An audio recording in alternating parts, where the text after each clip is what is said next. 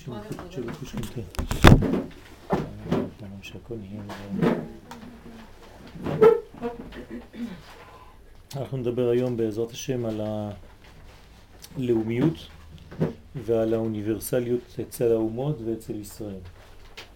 יש אה, אה, סתירה בין אה, דבר שהוא כלל עולמי, זה נקרא אוניברס, אוניברסליות, לבין דבר שהוא מאוד מאוד אה, יחסית פרטי, שזה הלאומיות. כשאדם הוא לאומי, אז הוא שומר את הלאומיות לעצמו, וקשה לו מאוד להיפתח לעולם הגדול. והאם בעם ישראל הדברים הם אותם דברים? כלומר, האם הבעיה הזאת חוזרת ומתגלה גם אצל עם ישראל? כדי להבין את אופייה של האומה ואת התהליכים העוברים עליה, יש להקדים ולברר את שני המושגים, לאומיות ואוניברסליות, ולדעת מהו היחס ביניהם בישראל. למה השיעור הזה חשוב?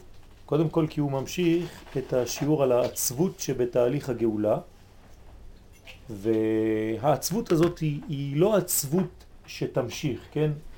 היא עצבות שהיא מרוכזת, מצומצמת באמצע, יש לה התחלה שונה ויש לה סיום שונה. אני רוצה להסביר, ברשותכם. אצל אומות העולם ההתחלה היא ההתחלה נמוכה מאוד ולאט לאט האדם גדל.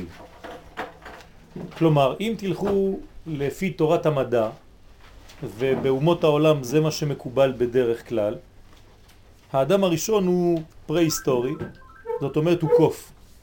הוא לא אדם, הוא קוף. וככל שההיסטוריה מתקדמת, הוא הופך להיות אדם. אני אף פעם לא הלכתי לבדוק מתי היה הקוף האחרון והאדם הראשון, כן, איך זה עבר בין אחד לשני, אבל ככה זה אצלם.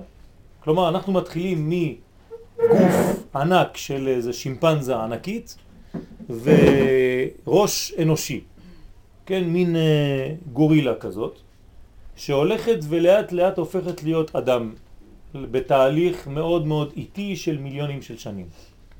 מה זה אומר? זה אומר שאצל אומות העולם אנחנו מתחילים את ההיסטוריה ברמה מאוד מאוד מאוד נמוכה, ברמה של חיה. אצלנו זה בדיוק הפוך. אנחנו התחלנו את ההיסטוריה שלנו באדם שהוא הכי הכי הכי הכי הכי גבוה שיכול להיות. אתם מבינים שיש פה סתירה תהומית. הם מתחילים מכלום ומפחות מכלום, ואנחנו מתחילים מהכי הכי הכי הכי. מה זה אומר?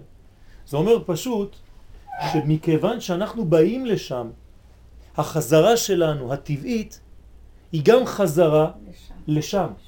כלומר, אנחנו הולכים והופכים להיות יותר ויותר אדם, יותר ויותר מוסרי, יותר ויותר בעל בוסם, כלומר גן עדן.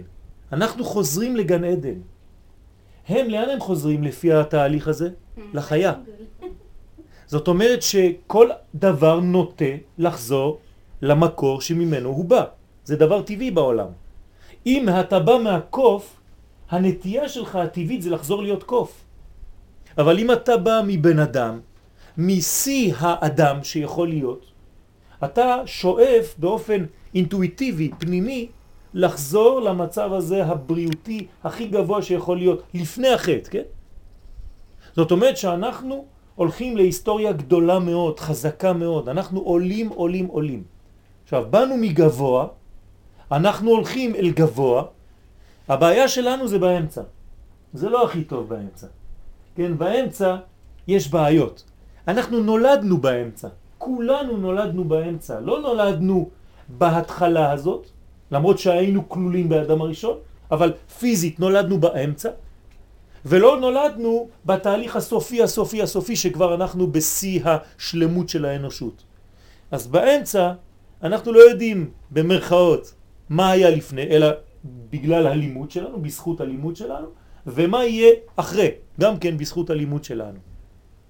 מי שיודע את זה, מי שהבסיס שלו הוא בסיס של אדם הראשון בגן עדן, באופן פנימי, רגיל, טבעי, יש לו יותר גישה להבנה, להפנמה הזאת ולאופטימיות הזאת שאנחנו הולכים להיות יותר טובים ממה שאנחנו היום. יותר ויותר טובים.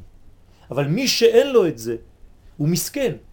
כי בעצם הוא הולך לכיוון של ירידה והשורש שלו מאוד מאוד ירוד. כן, אני לא רוצה לחזור להיות שימפנזה.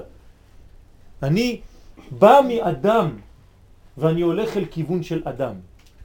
ואולי ככה אפשר וניתן להבין את מאמר חז"ל, אתם קרויים אדם ואין אומות העולם קרויים אדם. למה? כן, פשוט כי הם לא קוראים לעצמם. אני חושב שכן באתי מאדם, ולכן אתם קרויים אדם. אם אתה לא מאמין בזה שאתה אדם בשורש, כן? ואדם בשורש זה דבר עצום. אדם בשורש זה לא סתם אה, אה, גוש בשר. אדם בשורש זה מה שאנחנו היום גם כן, אבל בפנימיותנו הכי פנימית. אדם זה בגמטרי 45, כלומר אפשרות של שאלה. אדם זה שאלה גדולה של כל היקום. כשאנחנו לומדים תורה, מה אנחנו עושים? אנחנו חוזרים לאדם הזה, למה? כי אנחנו לומדים לשאול שאלות. מה זה בית מדרש? בית שדורשים, בית ששואלים, בית מדרש. כלומר, כשאני הולך ללמוד תורה בבית מדרש, אני חוזר להיות מה שאני. כלומר, אדם, שאלה. מה? בגמטרי 45, מהם ה'. זאת אומרת, ככל שאני יותר מה, אז אני יותר אדם. ככל שאני פחות מה, כלומר אני פחות שואל שאלות אמיתיות, מהותיות, כן, זה השורש. אז אני פחות אדם. ולכן כל העניין שלנו זה לדעת לשאול. דרך אגב, לפי השאלה, לפי המה של כל אחד, אני יודע מי. כלומר, המורה בדרך כלל יודע את מהות התלמיד לפי השאלות שלו. אם השאלה שלו היא שאלה מאוד מאוד פרטית ונוגעת רק לקטע של הרגע, זה מראה שהילד או התלמיד הוא פחות חכם מאשר כזה שיש לו שאלה רחבה יותר, שכוללת יותר. ולפעמים תשימו לב שאם אתם מחכים עוד כמה דקות, יש לכם כבר תשובה על שאלה שרציתם לשאול, אבל שלא נתנו לכם משום מה, אולי לא היה זמן. ואתם אומרים, טוב, מזל שלא שאלתי את השאלה, יש לי את התשובה עכשיו. למה? כי השאלה לא הייתה חשובה, היא הייתה שאלה קטנה. ככל שהשאלה היא מהותית יותר, גדולה יותר, אמיתית יותר וכוללת יותר, זה מראה על חוכמת התלמיד. עכשיו, כשאני אומר דבר כזה, אנשים פוחדים לשאול שאלות. זה לא, זה לא הכיוון, כן? אבל תבינו שלפי השאלה יש גם תשובה. כלומר, השאלה מזמינה תשובה שקיימת כבר. על כל פנים, כן. שאלה רחבה. אה, אם, אה, אה, אם בגן עדן, זאת אומרת המקור של הגן עדן, כן. יש את האחדות והשלמות, אבל לא היה להם אפשרות למשהו אחר, זאת אומרת הם לא ידעו על פרידה, הם לא ידעו על האחר. אז האם כשאנחנו חוזרים למצב כזה של אחדות, אחרי שיש לנו ועברנו את הפרידה ואת ה... מה המילה הנכונה? לא פרידה. פיצול. הפיצול, אוקיי. הדואליות. אנחנו עברנו מגן עדן של מקום של אחדות, ועברנו למקום של אה, דואליות. כן. ומהדואליות לחזור לאחדות. זה לא הרבה יותר, בעצם הרבה יותר גדול מאשר... בוודאי. קודם כל, השאלה שלך סותרת. השאלה, יש סתירה בשאלה שלך. אוקיי. למה? כי את אומרת, הם לא ידעו משהו אחר. זה, הם לא ידעו משהו. אז איך הם נפלו? לא, אבל כאילו האכילה של הפרי. זה מה שאני אומר. זאת אומרת שהייתה אפשרות ליפול. אוקיי. עובדה. אבל הם נולדו בתוך האחדות. לא נולדו, הם נבראו. הם נבראו בתוך המקום של אחדות. אוקיי, יפה. אז זה בעצם אה, מקום שאנחנו חוזרים אליו. אוקיי, אז אני אענה לשאלה שלך. השאלה שלך היא באמת שאלה גדולה. האם כשאני חוזר בתשובה, בוא נגיד את זה בפשטות, כשאני עושה תשובה, אני מגיע למדרגה יותר גדולה מאשר כשחטאתי. כן? בגלל שעברתי דרך נפילה. התשובה היא כן. כלומר, כשיש מדרגה ונפלתי מהמדרגה, כשאני חוזר לאותה מדרגה, אני לא חוזר לאותה מדרגה, אני חוזר יותר גבוה. אם לא, העולם לא היה מתקדם. אנחנו עוד מעט נראה את העניין הזה בבניין של בית המקדש, בחורבן של בית המקדש ובבניין עוד פעם המחודש. כן? האמת שתמיד כשאני חוזר, אני חוזר עם כל מה שלקחתי בירידה. עכשיו, מה שאת אומרת זה חשוב מאוד, למה? כי רטרואקטיבית, אני מבין שהירידה, מה היא הייתה? היא הייתה בעצם חלק מהתשובה שלי. רק אני לא עושה את זה בכוונה תחילה, אבל רטרואקטיבית, כשאני מסתכל על הסיפור של החיים שלי אחר כך, אני רואה שגם הנפילה היא הייתה חלק מהבניין. עובדה, שעליתי עכשיו למדרגה הרבה יותר גדולה שהייתי לפני שנפלתי. וזה תהליך אמיתי. כלומר, לסיכום, כשאנחנו נחזור לגן עדן, אנחנו נחזור למדרגה יותר גדולה ממה שהיה האדם הראשון לפני החטא. הרבה יותר גדולה. ואם תשימו לב למה שאומרים חז"ל, הם אומרים בניין, כן, בתחילת העולם היה עולם בנוי וחרב ובנוי ומשוכלל. ככה כתוב. זאת אומרת, הם מוסיפים מילה בסוף, בנוי ומשוכלל. כלומר, בנוי זה שלב א', חרב זה שלב ב', ושלב ג' זה בנוי ומשוכלל. מה זה בנוי ומשוכלל? יותר בנוי מהבנוי הראשון. ולכן כל נפילה שלנו היא נפילה שמעלה אותנו למדרגה הרבה יותר גדולה. מסופר על, על, על מורה שנכנס לכיתה של, של עבריינים, כן? וסיפור אמיתי. ובשיעור הראשון היה ממש הלב שלו בפעימות לב של לא יודע כמה לדקה, וכשהוא נכנס לכיתה הוא נפל. הוא נפל, נפל על הרצפה. וכל התלמידים התחילו לצחוק עליו וזרקו עליו כל מיני דברים ו- ו- וניירות ומטוסים קטנים מנייר וכל מיני. והתחילו לצעוק עליו ואני כן מוותר על המילים הגסות והכל. מה עשה המורה? קם. ואמר להם, השיעור שלנו היום זה שאפשר ליפול. אבל החשוב ביותר זה לדעת לקום. והתלמידים מחאו לו כפיים, אותם עבריינים. זאת אומרת, זה היה השיעור הראשון. מאיפה הוא למד את זה? פשוט, כתוב בתורה, שבע יפול צדיק וקם. מה זה אומר? מי נופל? רק צדיקים. הרשעים לא נופלים, אתם יודעים למה? כי אין להם איפה ליפול, הם כבר למטה, הם מתים. בסדר? רק הצדיקים נופלים, הרשע לא יכול ליפול, הוא כבר נפול. הרשע נקרא מת. הוא רק יכול לעלות, אבל שבע ייפול צדיק, ואיך אתה מגדיר אותו כצדיק? שאחרי שהוא נפל, וקם. יש אבל את ההרגשה כשאתה עולה מדרגה, כשאתה בהתחלה של העלייה, אתה שוב מרגיש סוג של... כי אתה, כי אתה לוחץ, בוודאי. בוודאי, אבל גם אתה לוחץ, אתה יורד כדי לעלות. אתה נותן מאמץ כאילו כלפי מטה כדי להתרומם. כי אחרת... בוודאי, בוודאי. עוד, עוד, עוד uh, מאמר חז"ל דומה לזה, אין אדם עומד על דברי תורה, אלא אם כן נכשל בהם. תשימו לב, אם אתה לא נכשלת בדבר תורה, אתה לא תבין אותו. איך זה יכול להיות? זה תמיד פרדוקסלי כזה. נכשל, זאת אומרת שלא הבנת אותו, הכל נתמוטט לך בהתחלה כשקיבלת אותו. זה שבר לך את כל המנגנון. כל פעם שמלמדים אותך משהו, חידוש אמיתי, הוא שובר לך את כל המערכת ואתה אומר, רגע, רגע, רגע, אני עכשיו אני לא מבין כלום כבר. זה, זה, זה טוב, זה סימן טוב. זאת אומרת שאתה עכשיו ממוטט כביכול את כל מה שלמדת עד עכשיו, ועל זה מחדש אתה בונה מדרגה הרבה יותר גבוהה. איך כתוב על התנא שכשעלה מבבל לארץ ישראל הוא צם במשך 40 יום כדי לשכוח את כל התלמוד שהיה לו בבבל. למה? כי פשוט זה מין ירידה כזאת, הצום זה מין צמצום, כן? צום זה מלשון צמצום, צמצום לצורך העלייה של תורת ארץ ישראל שהיא מדרגה חדשה לחלוטין. אתמול, אה, היום, סליחה, אחד מהתלמידים שלי במכון מאיר בא ואמר לי, אני, אני חייב להגיד לך משהו, כן? היה לנו שיעור באינטרנט, אחרי השיעור הרגיל, והוא בא ואומר לי, תשמע, כשבאתי לפה לא הייתי מבין בכלל מה אתה אומר. השיעורים הראשונים לא הייתי מבין כלום. עכשיו אני רק מודה כי הייתי מתבייש. הוא אומר לי, לפני שבוע קרה לי סוויץ'. אני פתאום עכשיו הבנתי את כל העניין הזה, מה זה כלל ומה זה פרט. לא הבנתי על מה אתה מדבר בכלל, הייתי צוחק. עכשיו פתאום קרה לי הסוויץ' הזה, אמרתי לו, ברוך השם. אמרתי לו, איך אתה מרגיש? אומר לי, אני מרגיש עם. הייתי מרגיש איש פרטי, אינדיבידואלי, קטן, שעושה את הדברים שלו בחדר. אני עכשיו מרגיש עם, אני אומר לו, נו, מה זה עושה לך? הוא אומר לי, זה נותן לי כוח.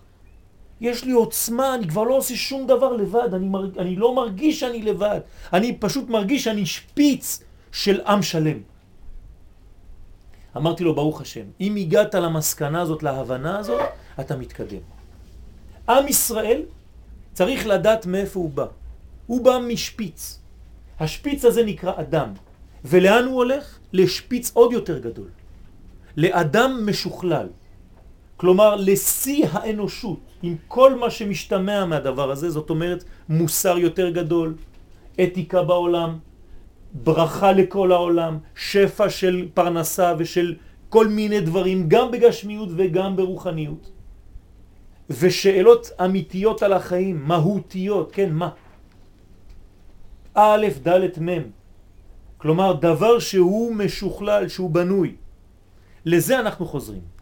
עכשיו, יש פה תהליך ואנחנו נתעמק בדבר הזה עכשיו.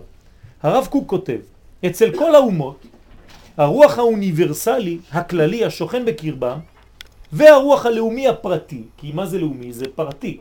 ביחס לאוניברסלי זה, זה מאוד פרטי. הם דברים סותרים זה את זה. זה לא יכול לחיות ביחד אצלם. קשה להם מאוד.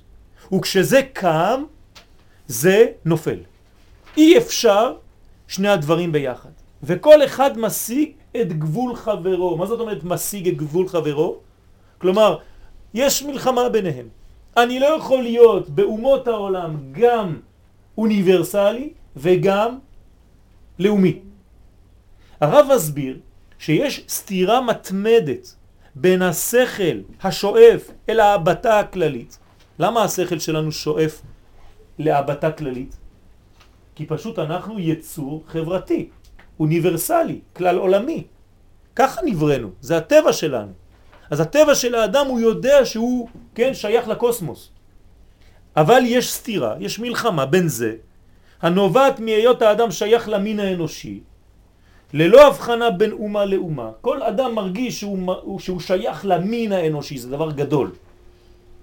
לבין, כן עכשיו הסתירה היא לבין מה? לבין הרגש המושך את האדם אל האהבה הלאומית הפרטית.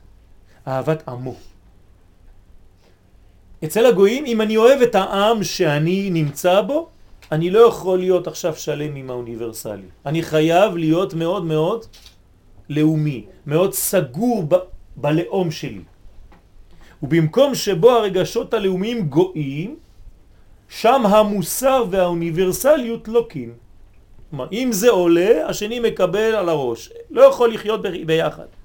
ובמקום שגוברת התביעה לכלליות ולמוסר מוחלט, נחלשת מצד שני הלאומיות. הבנתם? דבר גדול באוניברסליות מוריד את הרמה הלאומית למדרגה ממש שפלה. הם לא יכולים לעשות שני דברים ביחד. או זה או זה. בדרך כלל למה זה נוטה? ללאומיות, הרבה. אבל יש גם צדדים אוניברסליים גדולים. אבל זה או זה או זה, זה לא זה וזה. כלומר שאצל אומות העולם האוניברסליות והלאומיות אינם יכולות לשכון באחדות. אין אחדות ביניהם. הרב ממשיך ואומר, מה שאין כן בישראל. בעם ישראל זה דבר שונה. למה? בתיוכיותו חונה רוח עליון, או חונה רוח עליון, כפול בכפילה איכותית. מה זה כפול? שיש שם גם זה וגם זה. אנחנו גם אוניברסליים, וככה גם כן הפנימיות שלנו צריכה לחשוב. כלומר, כשאנחנו חושבים על גאולה, אנחנו לא יכולים לחשוב על גאולה פרטית של עם ישראל בלבד, אסור לנו. אנחנו צריכים לחשוב על גאולה עולמית, הרבה יותר גדולה. אז תגידו לי, אבל הגאולה שלנו הלאומית, גם. זה העניין של גם זה וגם זה. כן? מהי הגאולה העולמית? הגאולה העולמית זה להוציא את כולם מהמיצרים שלהם. כלומר, מחוסר האתיקה שלהם, מחוסר המוסריות שלהם, מחוסר הצדק שלהם. עם ישראל הוא כאילו החנון של העולם. הילד החנון של הכיתה, שמעצבן. כלומר, אנחנו באים עם דגל של הקדוש ברוך הוא. וכשאומה עושה דבר כזה, אנחנו אומרים לה לא, זה לא טוב. אנחנו לא כאלה. כשיורים עלינו בלי הבחנה בסדרות, אנחנו במקום לראות בלי הבחנה, מה אנחנו עושים? שזה מעצבן אותנו, כן? אבל זה בדיוק מה שצריך לעשות, לצערנו. אנחנו לא יכולים לרדת לרמה הזאת ולראות סתם בכל מי שזז ברחוב. אנחנו אומרים, טוב, אנחנו לא כאלה. זה לא מפריע לאף אחד, לא מזיז לאף אחד בעולם, כן? אף אחד לא, לא אומר. מעניין. אבל אם זה קורה לאומה אחרת, הלאום, השמירה הלאומית, היא אומרת, רגע, רגע, רגע, פה תוקפים אותי, כן, אם זה היה דבר כזה באמריקה, מיד מחסלים את כל עזה. למה אנחנו לא עושים את זה? הנה, בגלל זה.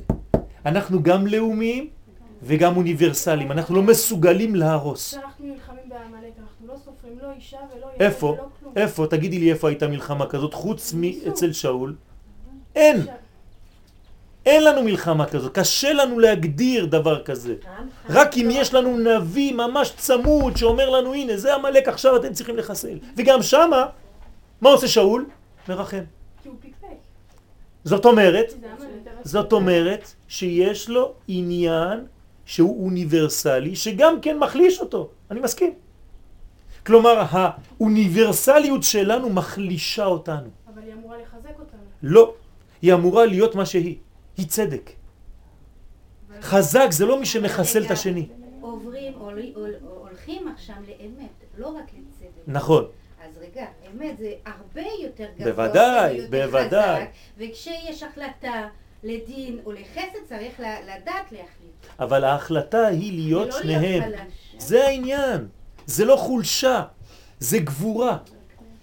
זה גבורה שהיא קשה מאוד להכיל אותה, קשה מאוד להבין אותה. תלוי איך היא באה לידי ביטוי. כן, אני מסכים, אני, אני, אני, אני איתכן. אני רק רוצה להגיד לכם שהדבר הזה נובע מהדבר שאנחנו לומדים פה אותו היום.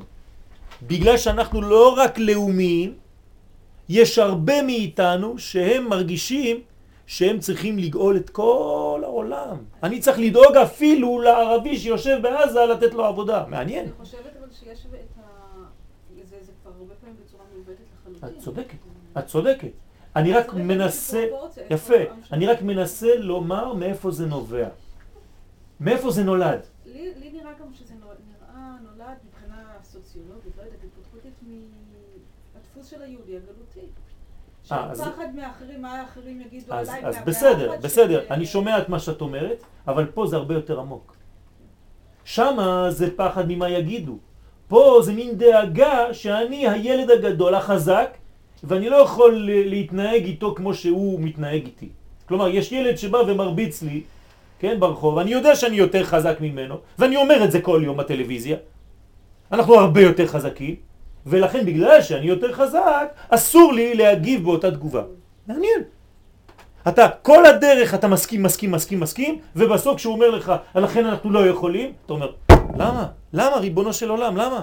השאלה גם האבא שהוא המחנך, עם ישראל שהוא כאילו המחנך כל העמים, השאלה אם הוא לא צריך לשקול, לחנך, לפעמים אבא צריך להכות, לתת איזה מכה קטנה. זה מה שאנחנו עושים. זה מה שאנחנו עושים. אבל המכות שאנחנו נותנים, הן לא מכות של לחסל, אלא כן. לתקן את מה שלא היה בסדר, ספציפית. ואנחנו קוראים לזה טיפול נקודתי, חיסול אישי, ממוקד. אבל הם מפרשים את זה כחולשה. בסדר. אני רק, אני עכשיו לא עושה לכם פוליטיקה, אני רק מראה לכם מאיפה העניין הזה נובע. תשימו לב. כפול בכפילה איכותית ומאוחד באחדות מוחלטה. זאת אומרת, אין לנו אפילו הבדל בין לאומיות לבין אוניברסליות.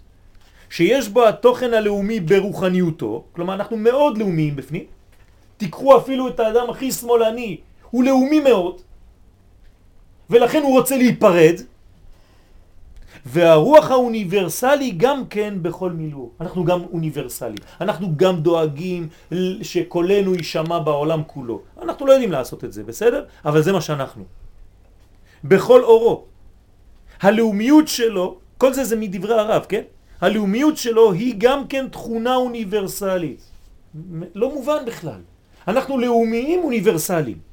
ועניין מלא בעד כל העולם כולו. אנחנו מתעניינים בעולם כולו. אנחנו הולכים ללמד בכל מיני חורים בעולם דברים ש, ש, ש, שאנחנו כן מפתחים אותם פה. מעניין, אנחנו עם מיוחד מאוד שדואג בדאגה כזאת שנראית כמו חולשה הרבה פעמים בעיני אומות העולם. למה? כי פשוט אצלם זה או לאומיות או אוניברסליות. הם לא מבינים איך זה יכול לשבת ביחד. אז כל דבר מתפרש כחולשה. הנה למשל, אתמול, כן, בגלל האוניברסליות הזאת, אנחנו יכולים אולי לוותר גם על רמת הגולן. זה מה שנאמר אתמול, ברמז. מצד שני, מה אמרו הסורים? לא, ישראל מראה חולשה, לכן אנחנו הולכים לתקוף לפני תחילת הקיץ. שזה אומר, כן, באופן ברור הם אומרים לנו, כן, דרך אגב, זה לא סקופ, כן, אני אומר לכם, כל החברים בצבא עכשיו חזרו, מפקדים והכל, נתנו לי תאריך של מלחמה. תאריך. אני לא יודע מה זה שווה. חיילים, ממש, מפקדים בצבא, כן, כל מכון מאיר. ב-21 לחודש. זה. בסדר? עכשיו, אני לא אומר לכם שזה אמת, זה מה שקיבלתי היום מחיילים. אני לא יודע מה זה אומר. יהיה, לא יהיה, יכול להיות מלא שינויים, כן? למה? אותו עניין.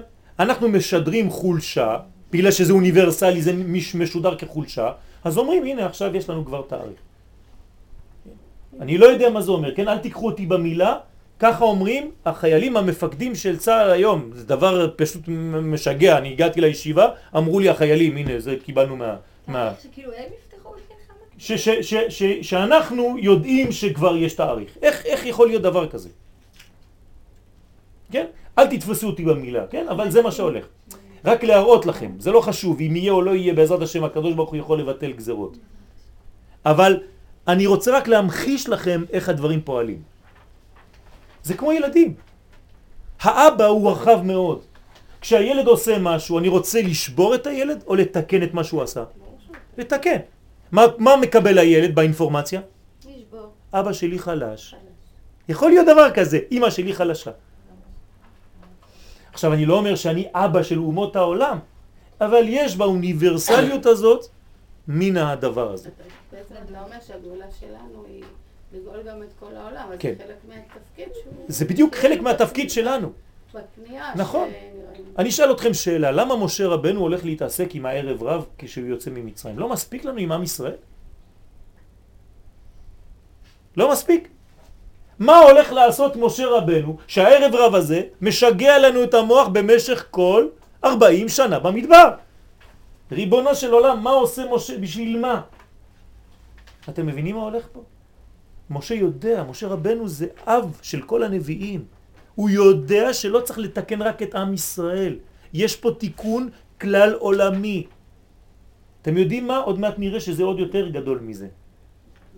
עוד מעט נראה בסוף השיעור שזה עוד יותר גדול. מה המשמעות לזה שכל העמים, לא חשוב מה שאנחנו עושים, זה שאנחנו מנסים לעזור, להיות נחמדים, להיות טובים. שום דבר.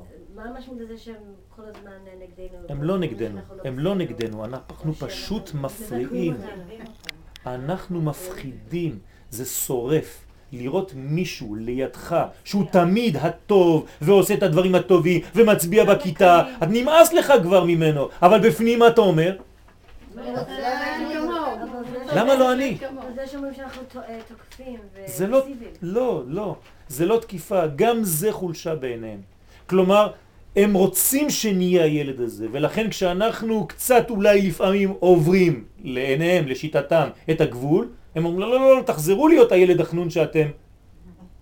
אנחנו אוהבים אתכם ככה, אל תזוזו, גוררים אותנו. כן? בואו נמשיך. והוא מתרחב והולך על כללות היקום, תשימו לב, אנחנו לא רק אוניברסליים, אומר הרב קוק, אנחנו לא רק רוצים את הגאולה של עם ישראל ושל אומות העולם, אלא את מה? את הגאולה של היקום. אתם יודעים מה זה? מה ההבדל? אנחנו כבר עברנו את האנושות. אני רוצה את הגאולה של הפרחים, של החיות. מה זה אומר ברמה של... זה אומר, בוודאי. אני דואג לזה שיום אחד בעלי החיים יהיו ברמה של בני אדם. כך אומרים המקובלים. ואנחנו נהיה ברמה של מה? הוא של יותר הרבה יותר. ב- במה- ב- באותו הפרש שיש היום בין כלב לאדם, כשהכלב יהפוך במרכאות להיות במדרגת אדם, מה אנחנו נהיה? שאלת את השאלה הנכונה. כלומר, אין לי אפילו תשובה לזה, זה מע- מעלה שאי אפשר לתאר אותה. אבל זה מה שאומרים המקובלים, חכמי הסוד אומרים את זה. כן, נגד הרמב"ם, כן? אבל אני חייב להגיד לכם את שני השיטות. הרמב"ם אומר עולם כמנהגו נוהג, והמקובלים, הרמב"ן, כן? שהוא אה, אחרון המקובלים, אומר לא, לא, לא, לא, לא, לא. זה לא סתם חידה ומשל, כל מה שאנחנו רואים, וגר זאב עם כבש. כן. מה המטרה שבעצם שהחיה תהיה בגלל שהעולם מתעלה. בגלל שהעולם מתעלה, בגלל שיש לנו דאגה שהאבנים יחושו דברים. אנחנו רוצים לגלות את הקדוש ברוך הוא בעולם הכי דומם, הכי, הכי, הכי חומרי, הכי גשמי, הכי מגושם. זאת הדאגה האמיתית של יהודי. יהודי לא רוצה לגאול רק את עצמו. יש לו אינטרס שכל העולם הזה יגדל. אתם מבינים מה הולך פה? זה פשוט רחב מאוד כרוחב הלב שיש לכל אחד ואחד מאיתנו. ולכן עם ישראל נקרא, איך, איך מכירים יהודי? רחמנים, ביישנים גומלי חסדים. זה בדיוק עכשיו, אני מתאר לכם את הדברים האלה ב, ב, בשלושת הדברים האלה. אני לא מרחם רק על עצמי, אני מרחם גם על בעלי חיים, אני מרחם גם על היקום כולו. אני דואג יותר משאר האומות העולם ליקום. ככה אני בשורש. הרב מסביר שיש לישראל תכונה כפולה וסתירה פנימית עצומה. למה אמרתי לכם, ככל שאנחנו גדולים יותר, אנחנו קרובים יותר לסתירות. נכון? אתם זוכרים את זה. כלומר, אה, איזה, איזה, איזה פסוק אתם מכירים? יושב בסתר עליון. כלומר, מי שיושב למעלה בעליונים הוא בסתר, הוא בסתירה. יושב בסתר עליון. כמה שאתה יותר עליון, אתה יותר בסתירה. אתה דבר ובדיוק ההפך, אותו, באותו זמן. בגלל זה נפל אחר. כן, כן. זה חלק מה, מהעניין, כן? מה זה אחר? זה במקום אחד. תוסיף קצת. בסדר? תוריד קצת. אותו דבר. יש לנו סתירה פנימית עצומה. עכשיו, למה יש לנו את הסתירה הפנימית? בגלל שאנחנו גדולים. אדם גדול יש לו סתירות. אדם קטן אין לו סתירות, למה? כי זה הכל פשוט בשבילו, זה או זה או זה, הכל ברור.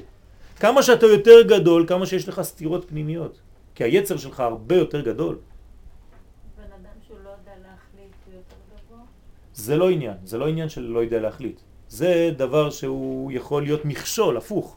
כן, אדם שלא יודע להחליט הוא אדם שהוא חלש. אני לא מדבר על זה. אני מדבר על אדם שיש לו סתירות והוא עושה דברים והיפוכם. אבל לא בגלל שהוא משוגע, דווקא בגלל הגדולה שלו. כן? אה. כלומר, התחשבות ב... הנה, הנה הסתירה. התחשבות בכל היקום ולאומיות מופרזת. איך אני יכול להיות לאומי? ללבוש בגדי צה"ל, ללכת למלחמה, להיות מוכן להרוג כדי לשמור על העם שלי, ובאותו זמן שאני לא... יורה, אני אומר שאני אוניברסלי. ואתה יודע למה אני חייב להרוג אותך? אויב שלי? בגלל שאני אוהב את העולם וגם אותך אני רוצה לתקן. רק עם ישראל מסוגל לדבר כזה. מי ששומע את השיעור הזה והוא לא מבין, יגיד אלה משוגעים. אבל תבינו טוב מה שאני אומר. מי שהוא נגד הביטוי של האור והחיים, אני חייב לחסל אותו, כי הוא הורס חיים, ואני בעד החיים, נקודה. כל מי שהוא נגד החיים, אני חייב, בשביל תיקון העולם, להרוג אותו. סתירה. אז לא תרצח הופך להיות פה ציווי. כן, תהרוג. למה? כי אתה לא אדם פרטי, אתה עכשיו לא הורג בגלל שיש לך תאוות של רצח. כן, תיקחו כל חייל צה"ל ותגידו לי אם הוא רוצה להרוג. הרי זה הילדים שלכם. שלנו, זה ילדים. אנחנו יודעים מה יש להם בפנים. אין דבר כזה. זה לא נובע מטבע כזה. וזה מובן, זאת סתירה מאוד מאוד גדולה. המעידה, כן, על היותו עם אלוקי. בגלל שאנחנו עם אלוקי, והוא, הקדוש ברוך הוא, יש לו את הסתירה הזאת גם כן, כי אנחנו לא מבינים, הוא דבר והיפוכו, כן? שמור וזכור בדיבור אחד, זה סתירה.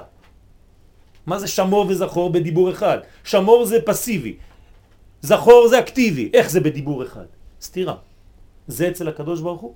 הקדוש ברוך הוא ברא עם שבדיוק דומה לו, יש לו את התכונה הזאת, זה עם ישראל. מצד אחד אין לאומות העולם חלק בישראל, כמו שכתוב שלא שם חלקנו כהם וגורלנו ככל המונם. אנחנו אומרים את זה בתפילה. אנחנו מתפללים ומודים לקדוש ברוך הוא שלא שם חלקנו כהם וגורלנו ככל המונם. ומצד שני, אנחנו מעניקים לאנושות את האפשרות להשלמתה. איך זה עובד? היית אמור לסגור את הדלתות ולהגיד זהו, אין לנו לא חלק לכם ולא שום דבר, נסגר הדלת, אנחנו בונים את עצמנו, שלום על ישראל, ותתפוצצו כולכם. יש שאלה? קצת. קצת? כן, חצי כאילו, שאלה. לא, לא הצבעתי או משהו, אבל uh, אני פשוט חושבת שחייבת להיות דרך. יש דרך שהיא נכונה בוודאי, ברמה הלאומית. בוודאי. אבל אתה כאילו אומר שהתהליך שאנחנו עוברים עכשיו ברמה הלאומית, כן. בעצם אנחנו צריכים לקבל את זה. לא, אני לא אומר שצריך לקבל את זה. כי, לא, סתם, נגיד על הדוגמה של שדרות, זה ככה. לא, לא, לא, לא. כי רטרואקטיבית. אה, רטרואקטיבית. להסתכל תמיד, תמיד. תמיד אחורה. זה כאילו שאת אומרת לי עכשיו, האם גירוש של יהודי גוש קטיף היה דבר טוב? כשהיה הדבר הזה נעשה, היינו צריכים לצאת למלחמה נגד הדבר הזה, כן? להיאבק נגד התהליך המשוגע הזה. אבל כשזה כבר נעשה, עכשיו אני אחרי התהליך, אני חייב להגיד שזה היה חלק מהגאולה שלי. אם לא, אני מת. אני מתאבד. חס ושלום. את מבינה מה התהליך? זה כמו ילד שאת צריכה להכין אותו למבחן. אבל אם הוא פספס את המבחן הזה, מה את אומרת לו אחרי זה? לא חשוב, זה חלק מהבניין שלך. אם לא, אז הוא מתאבד, הוא הפסיד את הכל. אסור לנו לחנך בצורה כזאת, אתם מבינים? לפני הדברים אנחנו נאבקים ויש לנו דרך והכל צריך ללכת עד השפיץ. אחרי שמשהו קרה כבר, הקדוש ברוך הוא כנראה החליט בצורה כזאת, לפחות זה מה שיש במציאות, אני צריך ללמד את עם ישראל לחיות עם זה, וללמוד שדרך זה, זה פשוט יש שיטה תיקון. להתמודד. אבל זה לא שיטה, זה לא עניין של שיטה, זה לא פסיכולוגיה, כדי לא להרוג עם. לא, לא כדי לא, כדי לדעת איך להתמודד. זה לא נכון. לא. אבל זה מה שאני, עכשיו לכן אני מסביר לך את זה עקרונית, שזה כבר בשורש שלנו בנוי בצורה כזאת. זה לא שאני מנסה זהו, להסתדר עם המציאות. כאילו. בדיוק. אני לא מנסה להסתדר עם המציאות ולמצוא איזה אז פתרון. תמיד יהיו סתירות בדרך. בוודאי, אז בוודאי. זה- וזה זה העניין של הדרך, דרך זה לא סתירות. אז זה מה שאני אומר, התהליך, כן, הדרכים הם בחזקת סכנה, ככה אומרים חז"ל. כלומר, אנחנו בתהליך, בדרך, שאנחנו לא יודעים לאן. אני חוזר על מה שאמרתי בשיעורים הקודמים, אברהם אבינו הולך, הוא לא יודע לאן הוא הולך, כן? הוא לא יודע. הוא לא כל שנייה עוצר ואומר לקדוש ברוך הוא, נו, מתי תגיד לי? אבל הוא יודע שזה לטובתו, כי יש לו אמון. מאיפה הוא יודע? לא מאיפה הוא יודע? הוא אותו יודע דבר אנחנו צריכים לדעת. נכון. לא אותו. אבל זה לא פשוט. למה לא אותו דבר? זה עבודה. הוא עוד יותר קשה היה לו, בכלל לא ידע שהוא עם. אבל הוא היה לו הנהגה. הנהיג אותו הקדוש ברוך הוא. לא, לא, לא, לא. זה אותו דבר. כלומר השמיעה זה, זה חידוש של הזוהר הקדוש. מה שאת אומרת זה בגלל, בגלל, סליחה כן, אבל זה בגלל טעות שאנחנו כולנו טועים בטעות הזאת, שמה? שאנחנו חושבים שהקדוש ברוך הוא בא אצל אברהם, ואברהם פתאום שמע קול. למה? זה לא, נבואה? אבל בגלל. קיבל. יפה מאוד, יפה מאוד. מה אומר הזוהר הקדוש? מה שנאמר לאברהם נאמר כל רגע לכולם, בכל הדורות. כלומר, אם יש לי אוזניים מיוחדות, אני חייב נכון, לשמוע, לך לך. נכון. זה מה שאני אומר. אבל עכשיו אנחנו לא, אנחנו תלויים באנשים שהם לא, שהם לא מאמינים, לא, שאנחנו לא רוצים שהם ידריכו אותנו. בגלל שאנחנו במאבק שלפני. כמו, כמו בקום המדינה, כמו בקום המדינה, כן? אני בטוח שהרב קוק היה מעדיף שיהיה מישהו אחר בראש. אבל, אבל, אחר כך הוא אומר, אם זה לא היה, אני, אני מביא שהקדוש ברוך הוא בחר בצורה כזאת. אבל אני נאבקתי כדי שלא יהיה. כן? אני צריך להיאבק היום כדי לזרוק את ראש הממשלה שהיום עושה לי בלגן. אבל אם הוא עושה ונעשים דברים, כן? כנראה שיש משהו שלא. אבל אני צריך להיאבק, זה לא אומר שאני מאבד את הכיוון שלי. אני נאבק, אני הולך לפי האמת. אבל יש מציאות, הנה עובדה. הוא עדיין כאן. זאת אומרת שהקדוש ברוך הוא החליט שהוא יהיה עדיין כאן. תקום ותקפוץ, זה מה שקורה. זאת אומרת שהקדוש ברוך הוא רוצה שבתהליך הגאולה יהיה לו חלק. אני לא יודע מה. אני לא מבין, אבל אסור לי גם להגיד לקדוש ברוך הוא לא, אתה מתבלבל. אבל מצד שני הקדוש ברוך הוא אומר אל תעשה את החשבונות שלי, אבל אתה לפי התורה תיאבק. במילים אחרות, יש פה יישוב לידינו שנקרא, איך קוראים ליישוב הקטן הזה? לא, שאנחנו רואים אותו מהבית כנסת קצת. לא, לא, לא. יישוב, יישוב, יישוב. לא, לא, לא. לא, לא, לא, יהודי. לא, ענתות. מה זה ענתות? ענתות זה יישוב. מי קנה את ענתות? ירמיהו, הנביא. כן. מה אומר הקדוש ברוך הוא לירמיהו? לך תקנה את ענתות ותשמור את הנייר של ההסכם שלך בתוך כד. מה אומר לו אה, ירמיהו? רגע, רגע, רגע, הקדוש ברוך הוא, אני נביא. נתת לי נבואה. אני יודע שעוד עשר דקות באים הכסדים. והם הולכים להחריב את כל העיר. מה אתה אומר לי לקנות משהו שהולך להיחרב? בדיוק ההפטרה שקראנו לפני שבועיים. מה אומר לו הקדוש ברוך הוא? אל תעשה את החשבונות שלי, בסדר? אמרתי לך לקנות את המקום הזה? יש מלחמה, עוד מעט כולכם הולכים מפה? זה לא חשוב. תלכו יומיים, תחזרו אחרי שלושה ימים. אל תעשה חשבונות בשבילי, בבקשה. תעשה את מה שאתה צריך לעשות. אמרו לי, מה, אתה בונה בית פה? אתה לא יודע לאן תלך? בונו של עולם, אני לא עושה חשבונות של הקדוש ברוך הוא. אני, יש לי מצווה לבנות את ארץ ישראל, אני בונה כמה שאני יכול. ומייפה כמה שאני יכול. ושם פרחים והכל וכמה שאני יכול. יבואו לזרוק אותי, חז ושלום. עשיתי אני מצוות השם, מה שהקדוש ברוך הוא ביקש ממני. אתם מבינים את הפרדוקס? ככה זה עובד. האמת, אני לא ממש הבנתי. זאת אומרת, אני עדיין לא הבנתי למה זה לא איזושהי התמודדות אה, פסיכולוגית עם הסיטואציה הזאת. זאת אומרת, ברגע שקרה משהו. לא אמרתי שזה לא, אמרתי שזה גם עובד ככה, אבל זה לא נובע מזה כדי לעשות אה, פלסטר, כן? לא, כדי שלי יהיה יותר קל להתמודד. זה לא בשביל זה. כי אם את אומרת ככה זה שקר, זה רק כדי להרגיע את השני. ואת אומרת לא- למישהו לא שכואב לו, זה לא חשוב, לא כואב, לא כואב. לא באמת הבנתי את ה... כשילד כואב לו, כן, כשילד נפל, וכואב לו, הוא בא אומר לך כואב, מה את אומרת לו? לא, זה לא כואב, זה לא כואב. מה זה לא כואב? זה כואב! אז מה צריכה להגיד לו? זה לא כואב? לא, זה כואב, אני יודעת שזה כואב לך, אבל זה חלק מהבניין שלך, צריך להראות לו את זה. זה בדיוק מה שאני אומר. זה לא שאני שם, שם לו פלסטר ואני אומר לו, לא, לא, לא קרה כלום, לא קרה כלום. אתה מרביץ לרצפה. מה זה השטויות האלה? קיבלת מכה עם הקצה של השולחן, בוא נרביץ לשולחן. אתה מחנך ילד בצורה כזאת? אז זה לא עובד ככה. אני לא שם כיסוי ומטייח את המציאות כדי שאנשים ירגישו טוב. לא, לא משקרים. ככל שמתגברת בנו הרוח הזאת שהיא אוניברסלית ודואגת להטבה הכלל עולמית, כך מוצאים אנו את עצמנו נדרשים יותר ויותר להעמיק את עניין אהבת ישראל. תשימו לב, בגלל שיש לנו את שני הדברים, כמה שאני רוצה לטפל יותר בגדול, הכלל עולמי, אני צריך לחזק יותר את האוניברסלי. אצל אומות העולם אמרנו, אם שמה זה גדל, פה זה הופך להיות קטן. אצלנו זה הפוך. כמה שאני רוצה לטפל בכלל, ככה אני צריך לטפל בלאומיות שלי ולאהוב יותר ויותר את כל אחד ואחד מכאן. כלומר, את הקשר שבאהבתנו הלאומית. כי אצלנו זה לא או זה או זה, זה זה וזה. וככל שנברר לעצמנו את כוחנו הלאומי, כך תגדל ההשפעה כלפי חוץ. זה הולך ביחד. בעניין הופעת הטוב האלוהי בעולם, כן, מה אנחנו רוצים? לא שיכתבו ישראל בכל העולם, אלא אנחנו רוצים הופעת השם בעולם.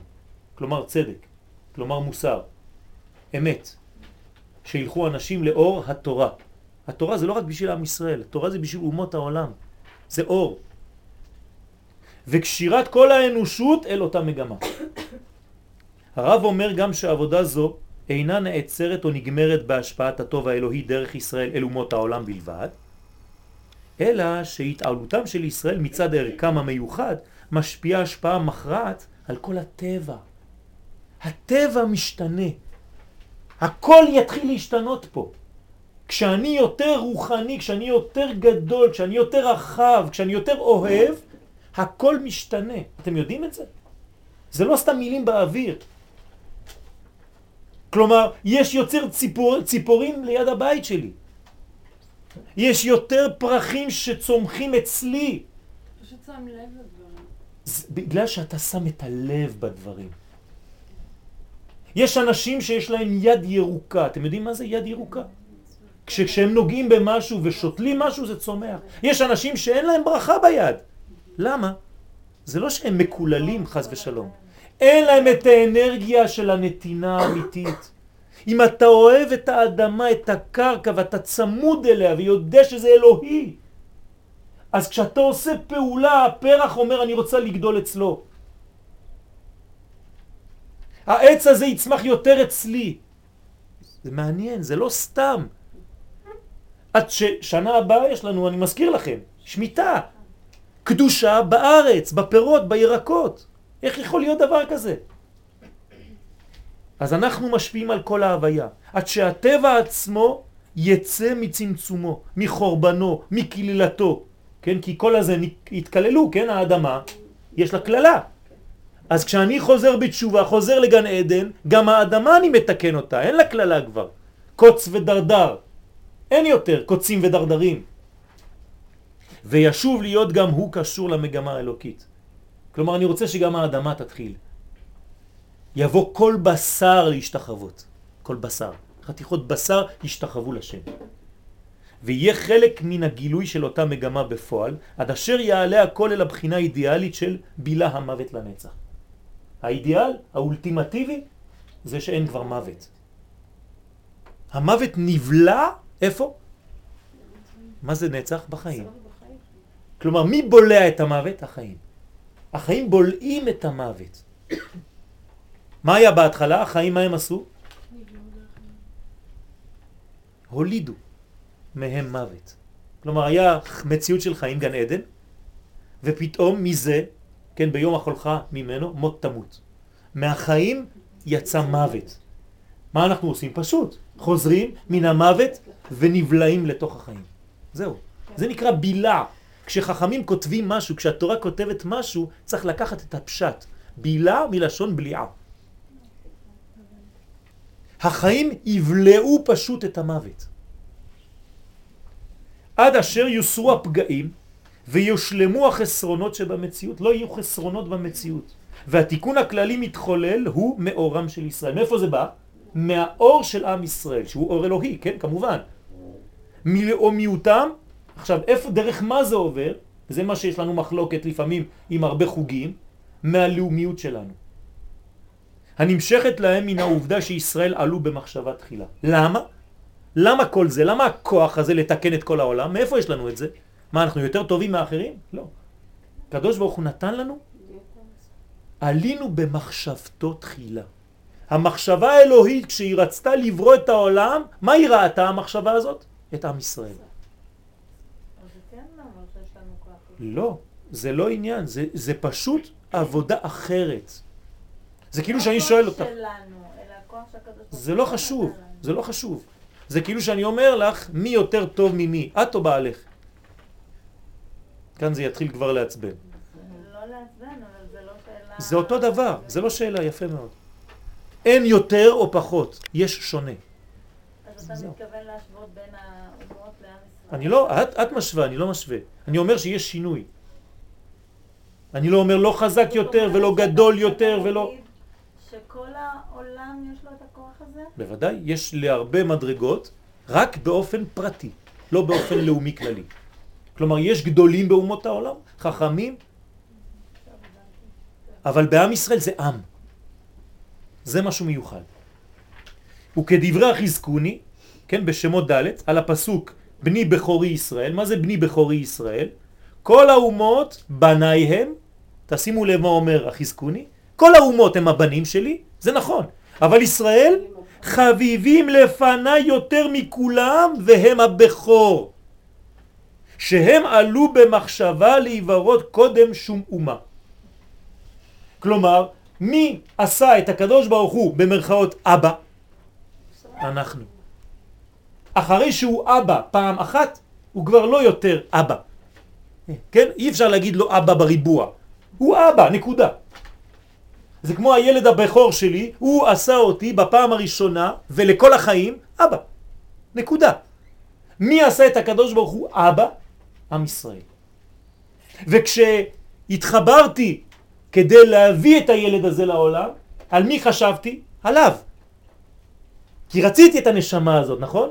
כלומר, כל המחשבה ההתחלתית שלי, של כל הילדים, זה הראשון. זה בדיוק מה שקורה עם עם ישראל.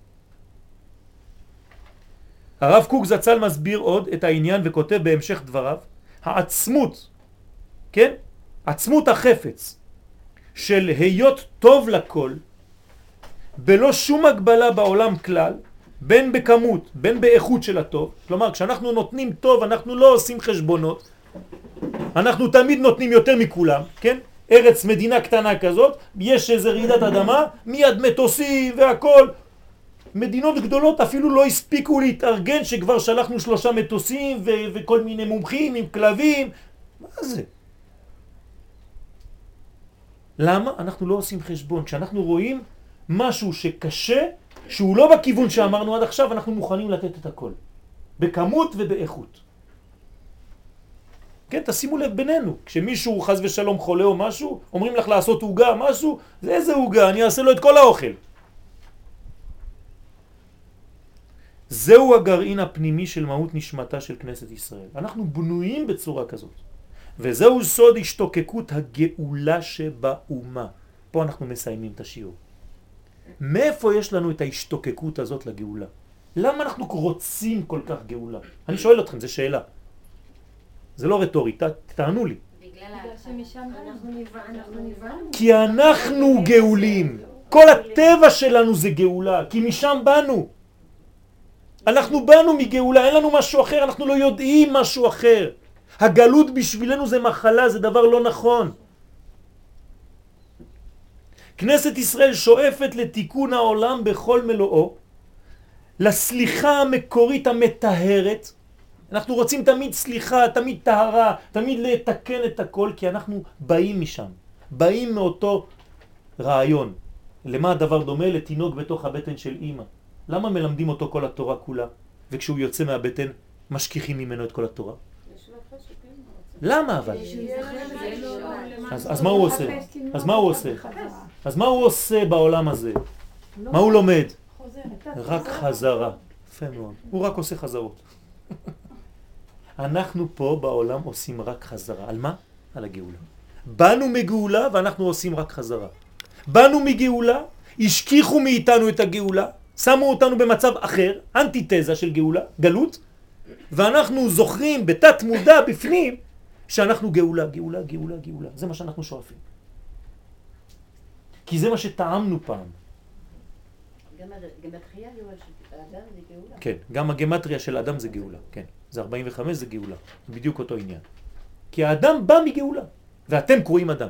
אתם קרואים גאולה. כן, טוב שהזכרת את זה. העברת רוח הטומאה, אז אנחנו רוצים, כן, תעביר את רוח הטומאה מן הארץ.